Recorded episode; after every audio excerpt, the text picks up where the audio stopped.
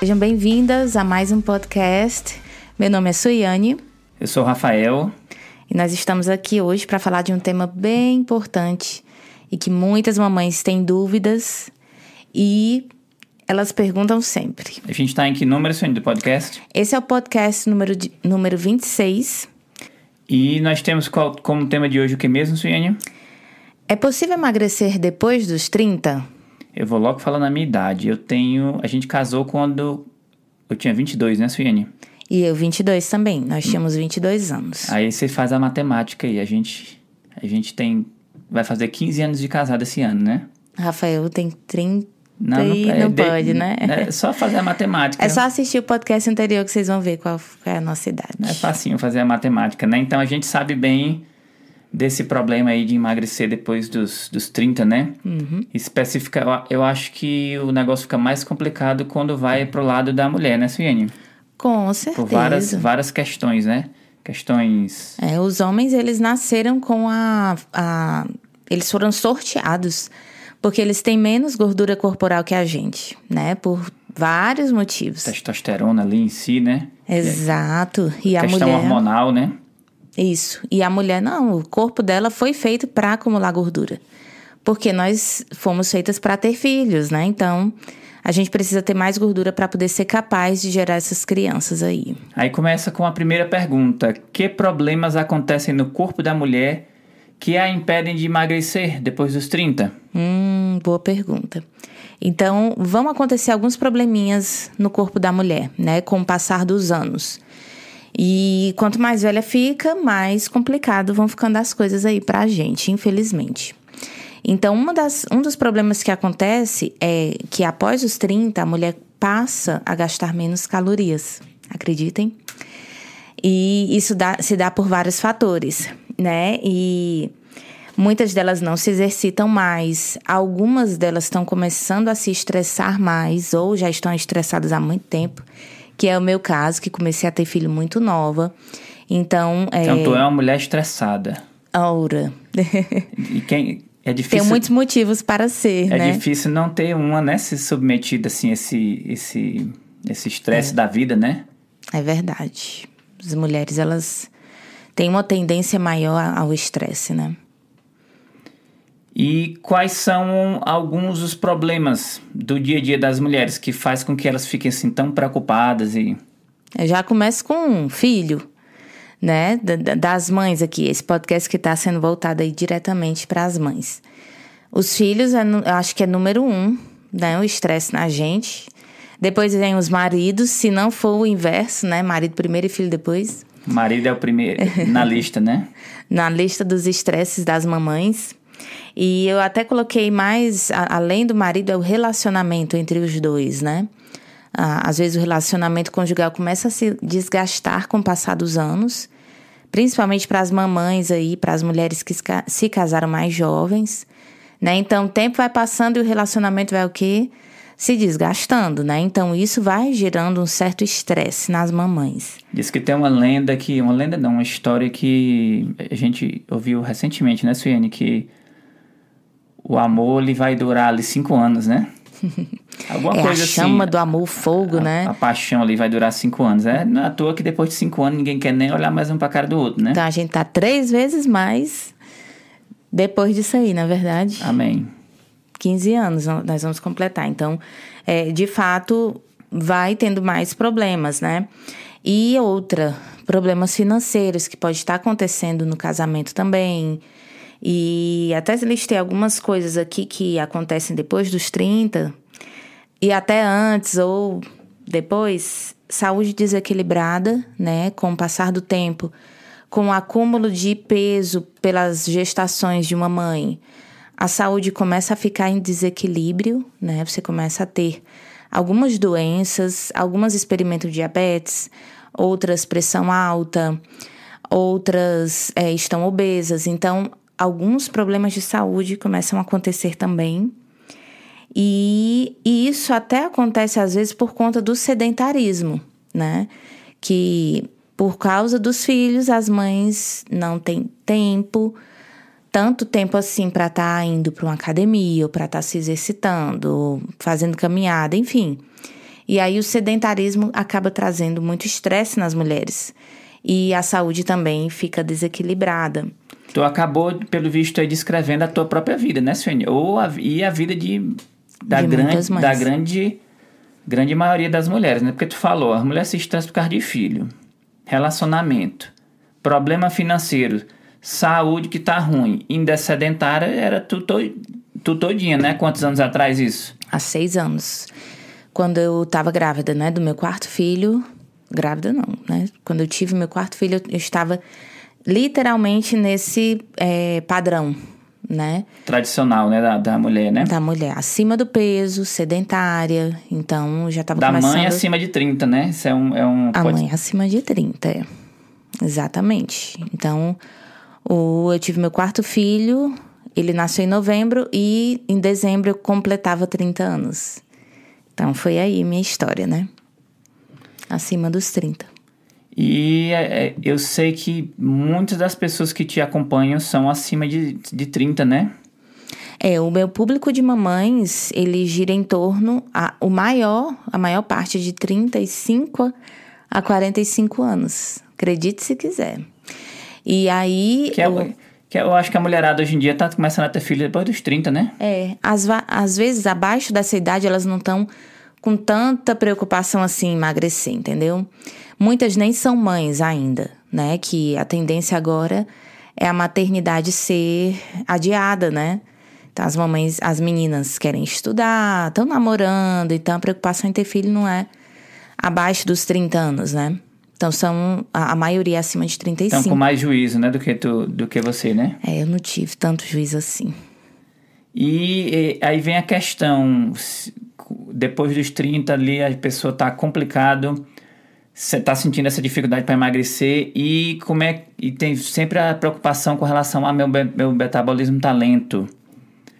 E o que é que se pode fazer para deixar o seu metabolismo mais acelerado? Ótimo. Uma das coisas para acelerar o metabolismo, né, que nós mamães precisamos aprender é a primeira coisa a gente tem que ter consciência de como o nosso corpo trabalha. Se nós estamos com muita gordura corporal, isso significa que o nosso metabolismo ele está lento. E ele vai continuar assim. Então, uma forma de aumentar, acelerar o metabolismo é trocar né, essa gordura armazenada por músculos. Porque a gente pensa logo, ah, tem que trocar por músculos, então eu tenho que ir para academia para poder emagrecer e, e adquirir músculos. Não é tão simples assim como você imagina. Né? Só ir para academia vai fazer você ter músculos. Tem até uma lenda, né, que tem, tem muitos memes de, de mulheres morrendo de medo que vão para academia e vão ficar que nem homens, né? E aí os homens vão e fazem piadas dessas mulheres, né? Que elas vão para academia uma vez e aí elas pensam que já vão ficar marombadas igual os homens, né? Isso é impossível. Então é, é literalmente um meme e não existe, tá? Mas como é que a mãe, como é que uma mulher que não tem não tem como acelerar o metabolismo indo para academia, como é que ela vai poder fazer isso? Né? Então é através da alimentação, tá? Então é possível queimar a gordura armazenada do corpo apenas com comida. Então, ao passo que você emagrece, você já está trocando o seu metabolismo, né? Ele, ele já não vai estar mais, digamos assim, sedentário, né? Por quê? Porque a sua alimentação ela está se equilibrando, está dando os nutrientes necessários para o corpo e você vai emagrecendo através da alimentação. Então é importante a nós mães termos essa consciência. Se estamos com muita gordura armazenada no corpo, principalmente ao redor da barriga, aí a gente está com o metabolismo lento. Então é necessário queimar essa gordura, como? Através de uma alimentação equilibrada, e aí o seu corpo ele vai entrar em um novo metabolismo, ele vai começar a acelerar. Quando a gente fala esse negócio de queimar, a gente sempre. Eu, eu penso logo em exercício, né? Que fala queimar, tem até programas de exercício que chama-se que é queima, queima, de, queima da barriga, queima de alguma coisa. É, o HIIT, né? Que você vai queimar a gordura. E então você está dizendo que é possível queimar a gordura sem necessariamente fazer o, o sacrifício do exercício? Legal, né? Parece até uma mágica. Será que ela tá falando a verdade, né? Fica esse suspense assim. Sim, é possível emagrecer, é possível queimar a gordura do corpo, gordura da barriga, sem exercício físico, só com alimentação. Isso é chamado, é, é, para fazer isso, o corpo ele tem que entrar em um novo metabolismo, digamos assim. Né? Para ele queimar gordura, ele precisa receber gordura como uma fonte de energia, né? Então, para fazer isso, para queimar gordura tem que tem que comer gordura? Tem que consumir gordura. Como que se faz isso? Mas isso eu já faço, eu já como coxinha, hambúrguer. Pois é, não estou falando desse tipo de gordura, tá, gente? Esses alimentos que o Rafael falou, eles são altos em gordura e são altos em carboidratos. Então é é uma alimentação desequilibrada, ela não tá, não é uma alimentação correta. Então, para que o corpo ele entre em um estado de queima de gordura, nós precisamos mexer na alimentação dele toda. Né? Isso significa baixar os carboidratos, né, ao máximo possível, para que o corpo ele entre em um novo estado chamado cetose. Esse estado é o estado de queima de gordura do corpo. Isso é natural, tá? Todo, todas as pessoas, todos os seres humanos, eles entram em cetose. Isso é feito através da alimentação e através do jejum também, né? Então tem algumas maneiras do corpo entrar em cetose. Por quê? Porque na ausência de alimentos ele precisa mudar a, a fonte de combustível dele. E aí ele vai atrás da gordura que está armazenada no corpo.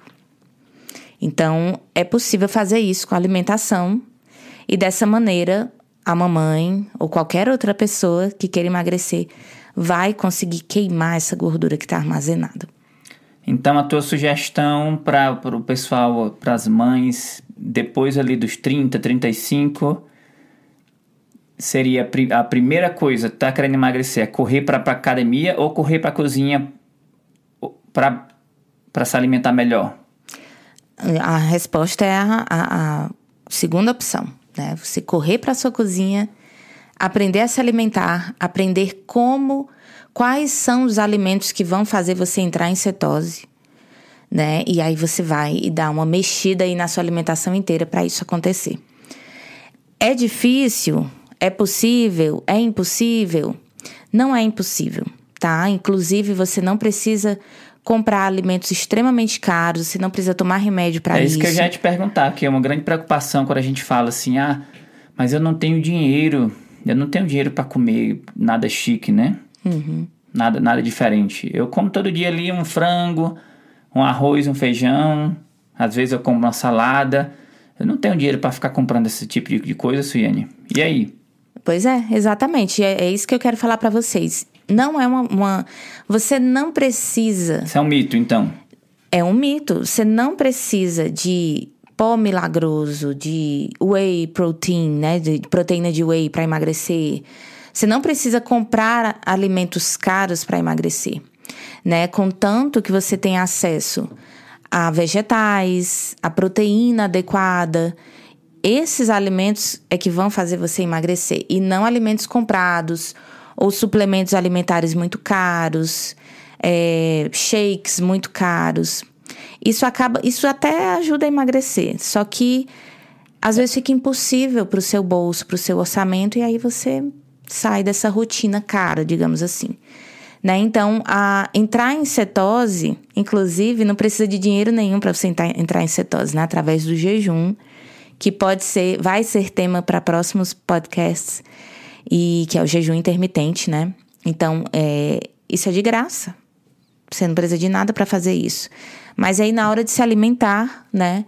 Existem alimentos que são é, de, super acessíveis para você e que vão ajudar o seu metabolismo a ser acelerado e você queimar essa gordura. Como a gente está falando de perder peso depois dos 30, eu, eu, eu quando vejo meus amigos da, da época da faculdade, de quando eu tinha lá meus 18 anos, 19, pessoal lá do colégio. Eu acho que tu também, Sônia. A primeira coisa que eu reparo é que a barriga da turma cresceu, né?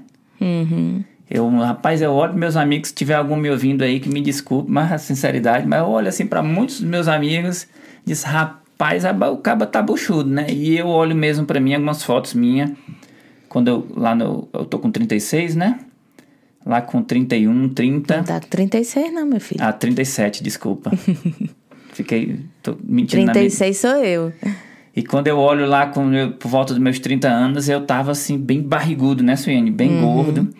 É, porque o Rafael ele ganhou peso junto comigo, né? E eu não sabia. Eu né? ficava grávida, então dava mais vontade de comer, ele comia comigo também. e, e eu, eu sei que é uma, é uma coisa muito comum para essa para essa geração dos 30, 35, 40 meus amigos de 40 anos, tá tudo com a barrigona e... e a é... famosa barriga de cerveja, né? E às vezes nem cerveja é, né? barriga de chocolate, barriga de... De açúcar. De açúcar. Verdade. Barriga de final de semana, né? E tanto... E é engraçado que eu olho tanto pro homem contra pra mulher, meus amigos, a turma tá geralmente tudo nessa, nessa mesma faixa... Nessa mesma região do corpo, tá tudo gordo, né?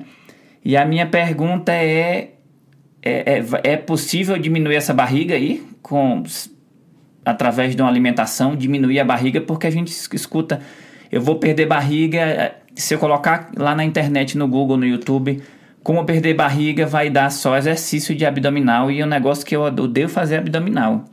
Uhum. E aí, dá, é, tu, tu tem alguma, alguma solução para esse problema aí?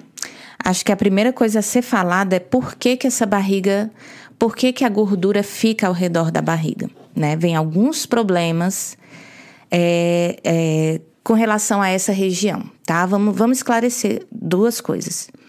Uma coisa é você ter gordura ao redor dos braços, ao redor das pernas, das coxas.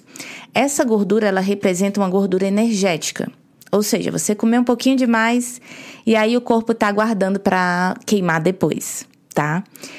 E tudo bem, essa gordura ela vai ser mais. Tanto é que quando você emagrece, as primeiras partes que começam a emagrecer são ao redor dessas regiões: braços, coxas, pernas, o rosto.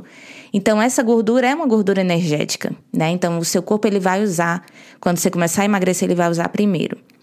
Já a gordura ao redor da, da barriga, ela é uma gordura metabólica. Ou seja, ela está relacionada às funções gerais do seu corpo, tá? Ao metabolismo do seu corpo. Então essa gordura, ela é perigosa. Então quando a gente está acima do peso, né?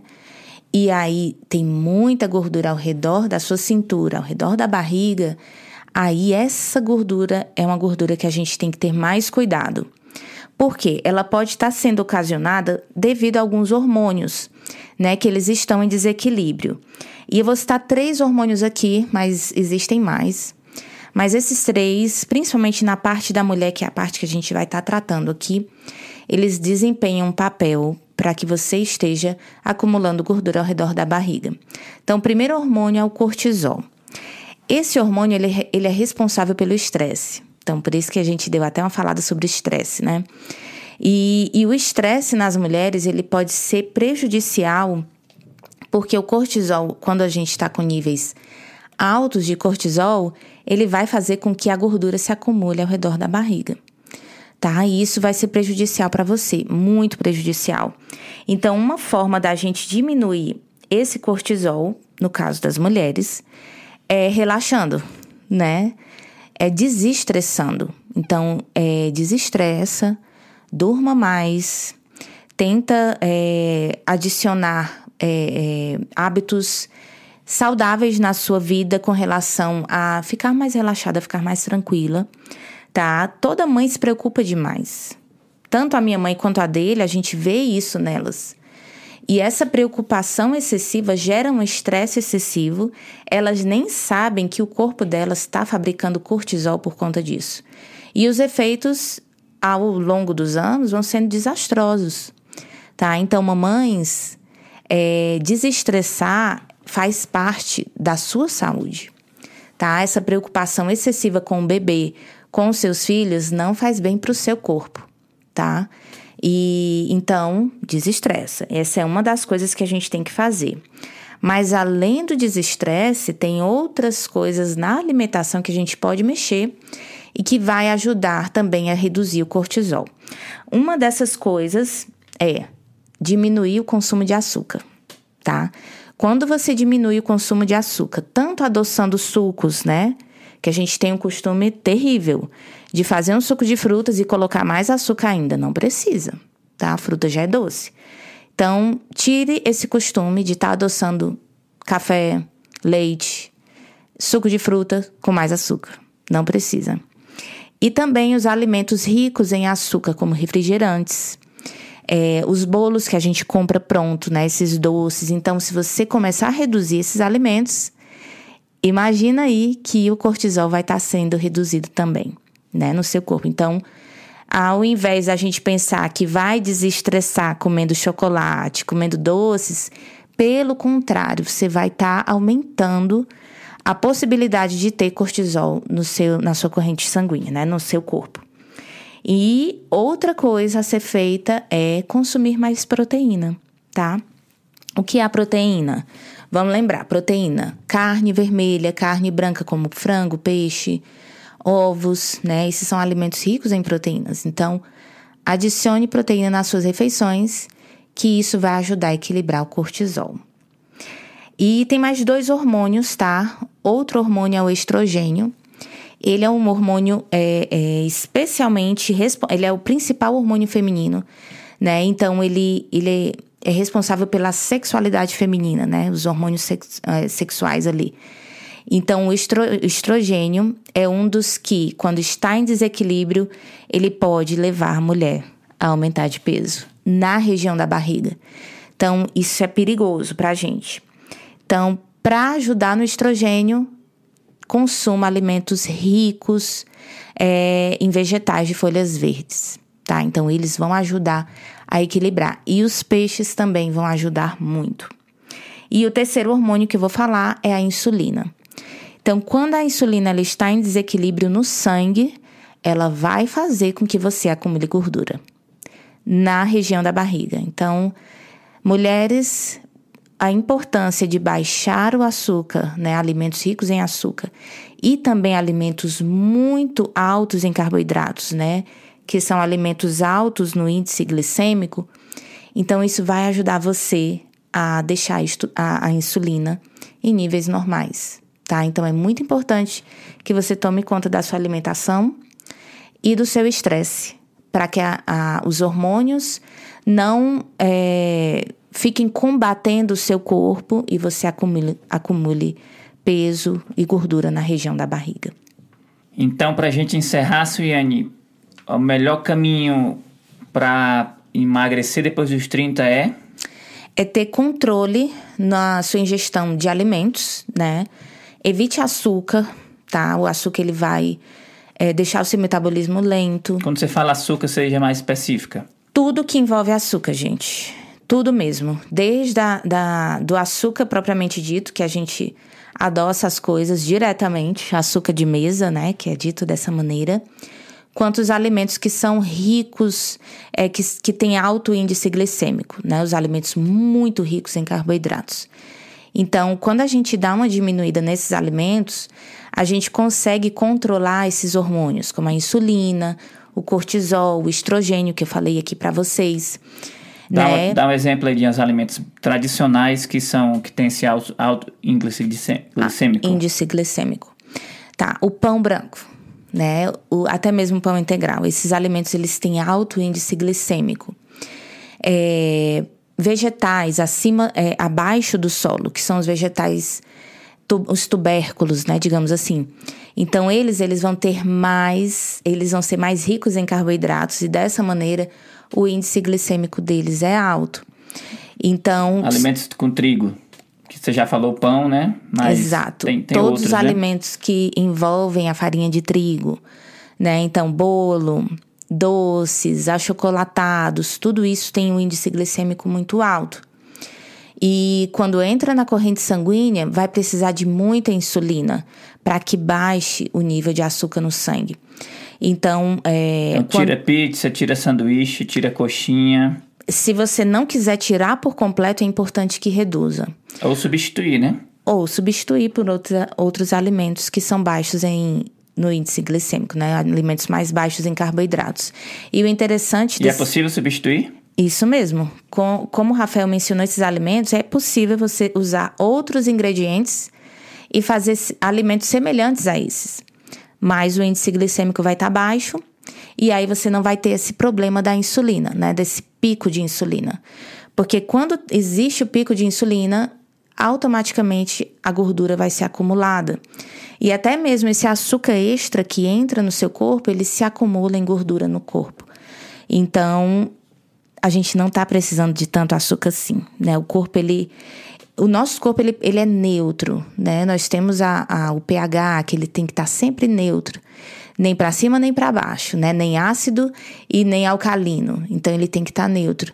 Isso acontece na alimentação também, né? Quanto mais equilibrado a gente tiver, né? Na, a, a nossa alimentação for equilibrada, melhor o seu corpo ele vai estar funcionando. Por quê? Porque ele não vai estar soltando hormônio demais, né? Ele não vai estar desequilibrando esses hormônios. Cortisol é importante? É importante. Estrogênio é importante? É importante. Insulina é? É. Mas todos eles, todos esses hormônios têm que estar em equilíbrio. Porque aí o seu corpo ele vai funcionar de uma maneira mais otimizada, digamos assim. E você que nos assistiu no YouTube, essa muito obrigado. Essa- lembrando que para vocês que nos, nos escutam aí nos aplicativos de áudio, a gravação está disponível no YouTube e o, o áudio desse podcast está disponível em todas as plataformas, todos os ap- aplicativos de áudio. E quem quiser conversar contigo, Ciane, te acha onde? Me acha no YouTube, me acha no Instagram.